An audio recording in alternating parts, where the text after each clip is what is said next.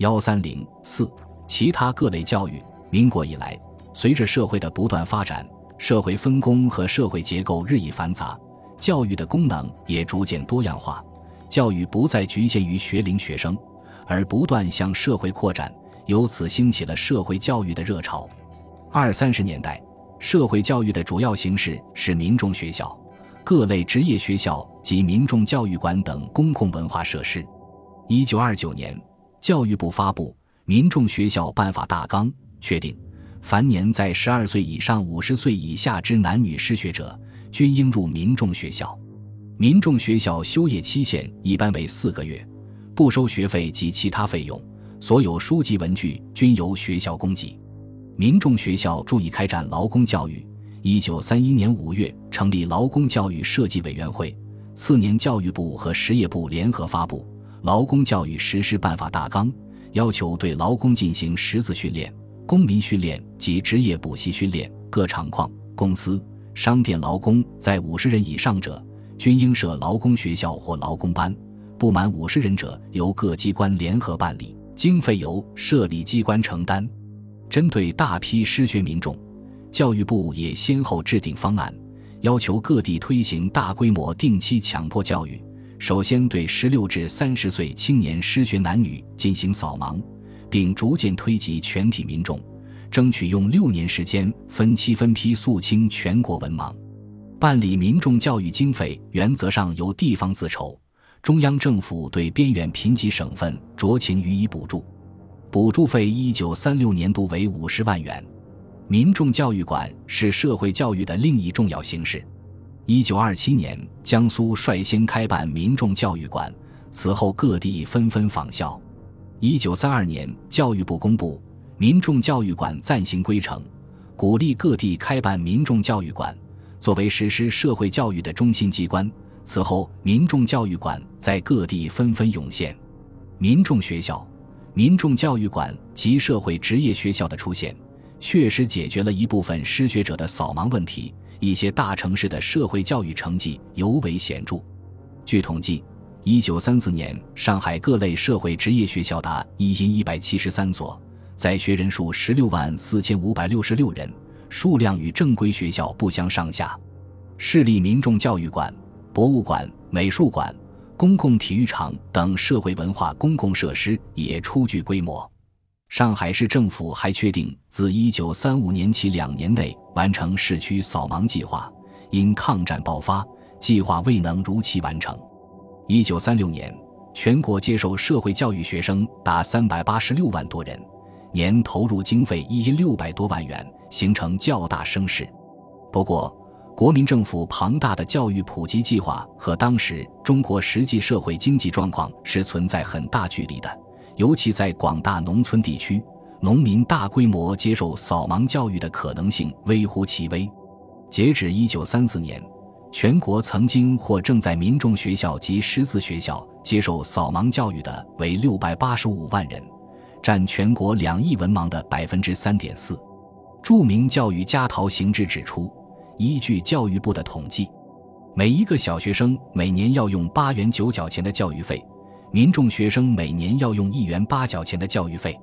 现在中国有二万万失学成人，七千万失学儿童。这二万万七千万人当然是我们大众教育的对象，照上面的费用算起来，就得要十万万元才能普及初步的大众教育。这个数目不但是大众自己办不到，就是教育部去年费尽九牛二虎之力，也只筹到三百多万元的教育经费。对于这十万万的大众教育经费，也一定是筹不出来的。教育主管部门提出，在全国范围短时期内消除文盲是不切实际的过高目标。边疆少数民族教育长期来一直停滞不前。国民政府成立后，开始把发展少数民族教育纳入议事日程。一九三零年，国民政府设置蒙藏教育司，负责蒙藏及其他边疆地区地方教育的具体事项。一九三四年。教育部从中央拨给边远贫瘠省份补助专款内划出五十万元作为推动少数民族教育之用，次年又从各国退还庚款中加拨二十万元用于少数民族教育，并拟出推进蒙藏回苗教育计划付诸实施，边疆民族教育获得发展。甘肃、青海、新疆、西藏、察哈尔、绥远、西康、贵州等地都相继设立了民族学校。到抗战爆发前，全国总计设有民族师范学校十一所，幼九班，中学三所，小学两千三百七十四所。特种教育是为配合对苏区的军事围剿产生的。一九三三年三月，鉴于江西、湖北、福建、安徽、河南等省苏区及周围地区革命思想浓厚，国民党中央通过《特种地区暂行社会教育实施方法》，提出要在这些地区实行特种教育，肃清革命思想影响。特种教育的宗旨是管、教、养、卫，即以开办民众学校的方式，政教合一，以学校的方式。得到实施特种教育之程序，以政教合一的精神；得到实现农村自治之步骤，以学校为改进社会中心；得到建设农村文化之方案，以全区为农事改进对象；得到复兴农村自卫之办法。特种教育对象包括小学生在内的特种区域全体民众，通过开办民众学校方式进行集中的思想灌输。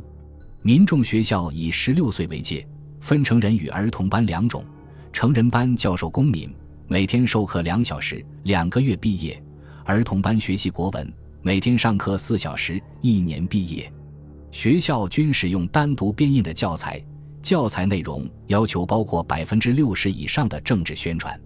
一九三四年九月，蒋介石主持的军事委员会南昌行营颁发《赣闽皖鄂豫五省推行特种教育计划》。决定成立五省特种教育委员会，具体指导特种教育的进行。蒋介石为其在1934年、1935两年每年征得40万以上的庚款补助资金，其中江西每年12万元，福建、安徽、湖北、河南四省每年6万元，其他特种补助费4万元。特种教育以反共教育为主，也兼顾文化教育。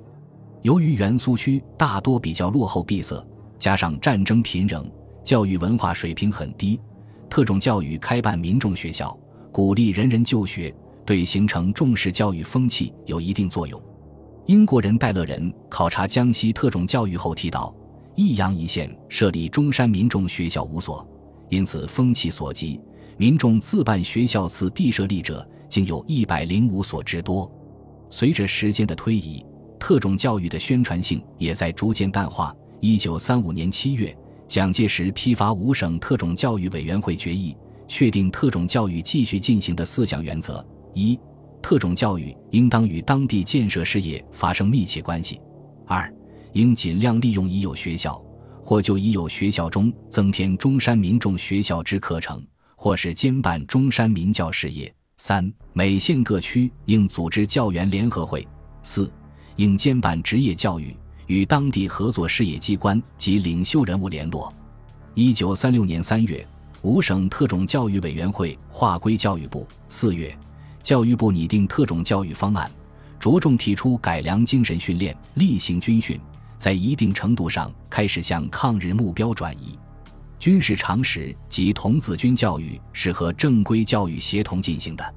蒋介石说：“军事教育。”可以说，就是国民教育的重心。南京国民政府成立后，军事教育成为教育政策中的一个重点。一九二八年五月，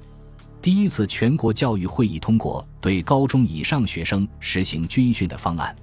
一九二九年一月，国民政府教育部和军事委员会训练总监部公布修正高中以上学校军事教育方案。将军事教育列为高中以上学生的必修科目，每周三学时，学习期限两年，每年暑假还需集中训练三个星期。此后，教育部又对修正高中以上学校军事教育方案做了数次修订、补充，进一步严格军事教育纪律，基本套用了管理军队的办法。对于初中和小学，当局组织童子军训练。童子军原为英国退伍军人贝登堡倡导，目的是培养儿童热心服务、勇敢进取及机智果断的精神品质。创立于一九零八年，清末民初传入中国。国民政府规定的童子军训练目标是：根据儿童生活、生理及心理之状态，为实施训练之准绳，以养成其服务民族、国家及社会所需要之基本能力。童子军在国民政府辖区内初称党童子军，一九二八年改称童子军，由各地教育主管机关办理。一九三零年四月，教育部在南京举行童子军第一次全国总检阅，促进童子军在各地的发展。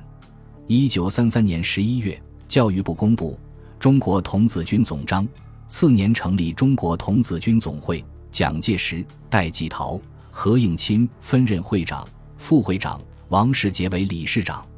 童子军教育倡导并努力培养儿童的集体意识、劳动观念和独立生活能力，加强对儿童的纪律教育。一九三六年十月，教育部举行万名童子军露营大检阅，参加的童子军表现出较好的精神面貌。军事教育和童子军教育对提高学生身体素质、加强纪律观念有一定作用。同时还包含着应付民族战争的意义。九一八事变后，教育部发出高中以上学校加紧军事训练方案的通令，随后又令各校于每周课外讲演日本侵略中国史，激励学生的民族精神。